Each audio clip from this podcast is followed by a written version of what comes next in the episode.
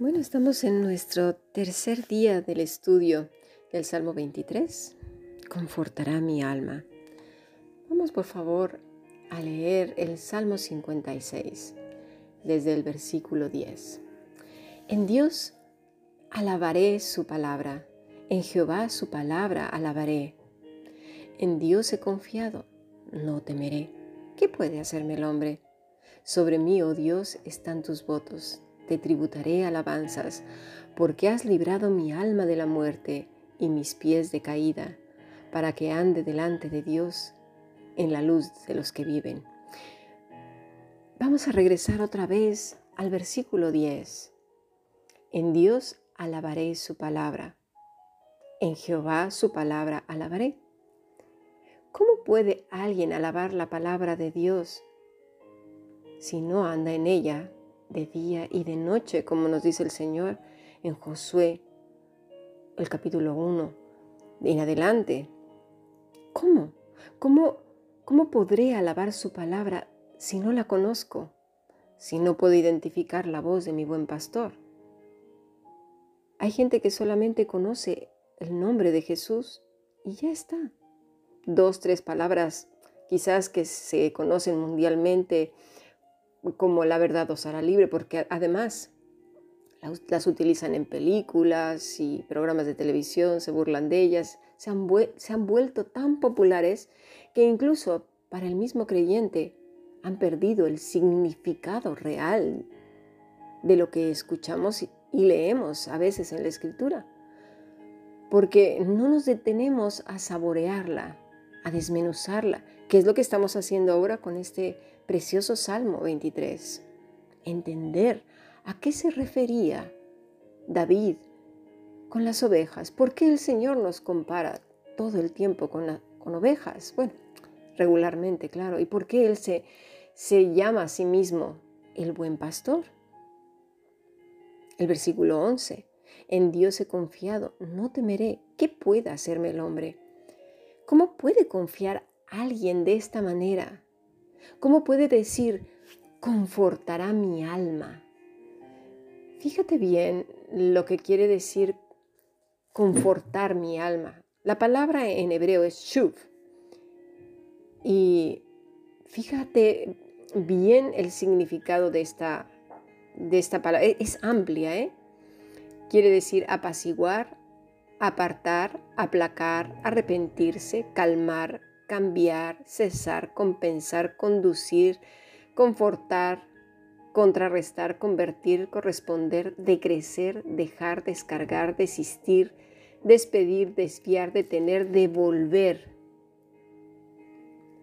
recobrar, recompensar, recuperar, referir, reflexionar, refrigerio, regresar, reposo. ¿Te fijas? Es, es una palabra riquísima también viene de la palabra volverse, la idea de volver al punto de partida, ¿sí?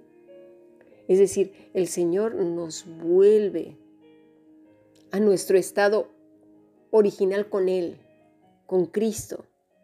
Pero una cosa es clara y lo hablamos ayer.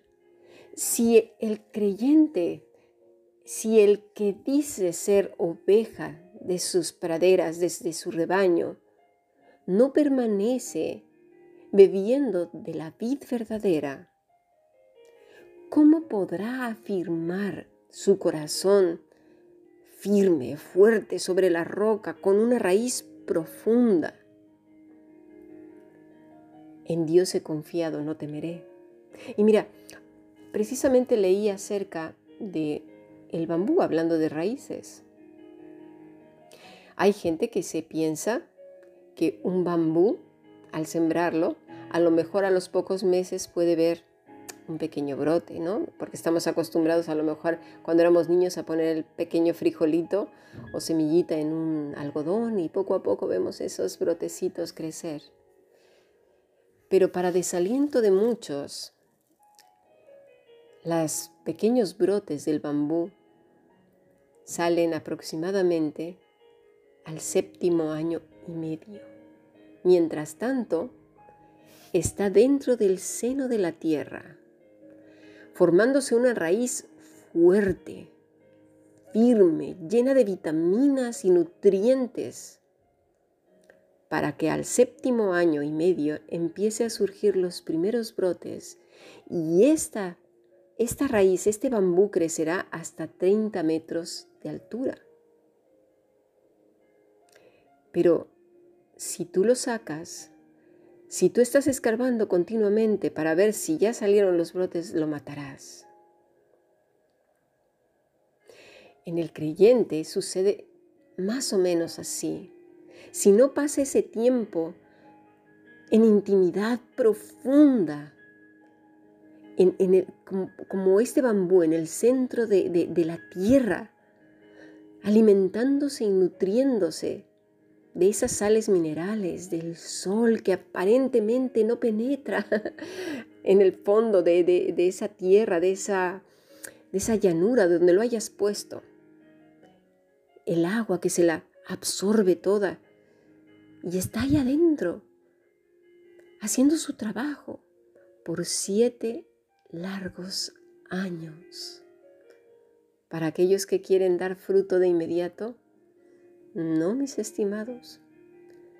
Estas raíces de bambú fuertes, que crecen además hacia arriba, firmes, necesitan mucho tiempo morir ahí, dentro de la tierra. Y es así como nosotros, como hijos de Dios e hijas de Dios, ovejitas del Señor, pimpollos del Señor, que son esos pámpanos.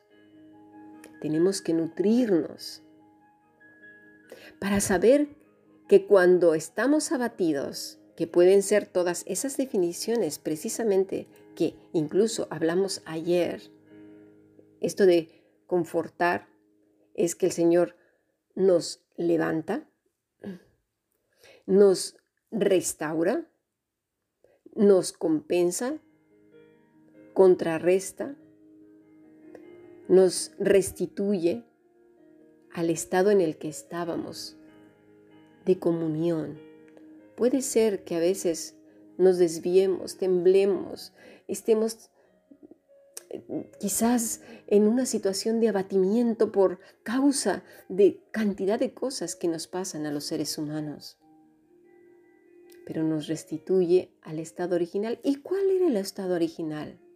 Un estado de intensa comunión, de intensa comunión con el Padre, porque separados de Cristo, nada podemos hacer. Esto tiene que quedar muy claro para nosotros.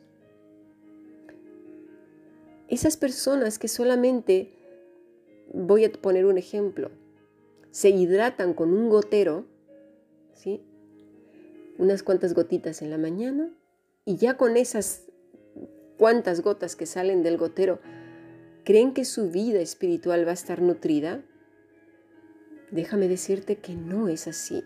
Y además, con esas cuatro gotas, ¿va a durar para todo el día? Sufrirás deshidratación. Necesitamos rumiar la palabra de Dios, tener esos soliloquios con ella y con el Señor. ¿Qué me has querido decir con estas palabras? Dice, porque has librado mi alma de la muerte y mis pies de caída, para que ande delante de Dios en la luz de los que viven. Andar delante de Dios es literal lo que dice andar, caminar con Dios como lo estuvo Enoch, que caminó con Dios.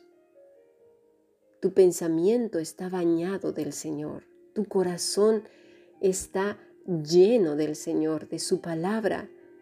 La conoces, conoces su voz, aún en medio de tanto ruido, de tantas malas noticias, de tanta tristeza, tienes claro a dónde vas y a quién perteneces.